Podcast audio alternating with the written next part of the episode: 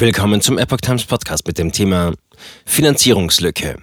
Lauterbach plant Anhebung der Krankenkassenbeiträge. Ein Artikel von Epoch Times vom 24. März 2022. Um die Finanzierungslücke der gesetzlichen Krankenkassen zu schließen, plant Bundesgesundheitsminister Karl Lauterbach unter anderem eine Anhebung der Beiträge. Wir müssen an vier Stellschrauben drehen.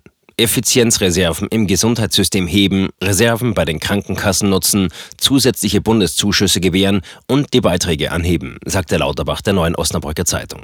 Um welchen Prozentsatz die Beiträge steigen sollen, wollte er aber noch nicht sagen. Es wäre unprofessionell, würde ich Ihnen hier aus den laufenden Gesprächen berichten, so der Gesundheitsminister. Nach Angaben des Spitzenverbandes der gesetzlichen Krankenkassen GKV fehlen den Kassen für nächstes Jahr 17 Milliarden Euro.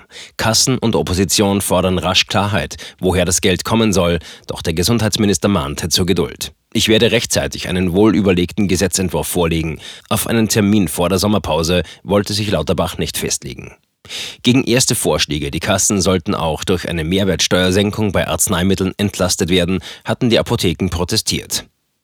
Kostenlose Corona-Tests auch über den Mai hinaus möglich.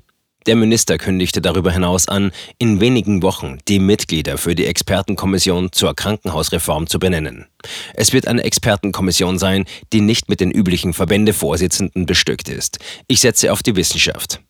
Die Kommission hatten SPD, Grüne und FDP im Koalitionsvertrag vereinbart. Zum Auftrag an das Gremium sagte Lauterbach, die Versorgung muss qualitativ besser und effizienter werden und wir müssen trotz extremen Personalmangels die Versorgungssicherheit gewährleisten.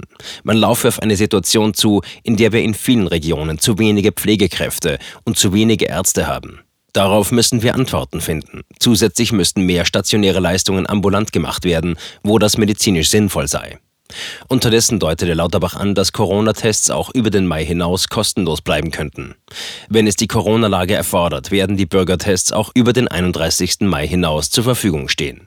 Wir entscheiden nach Situation, sagte der Minister.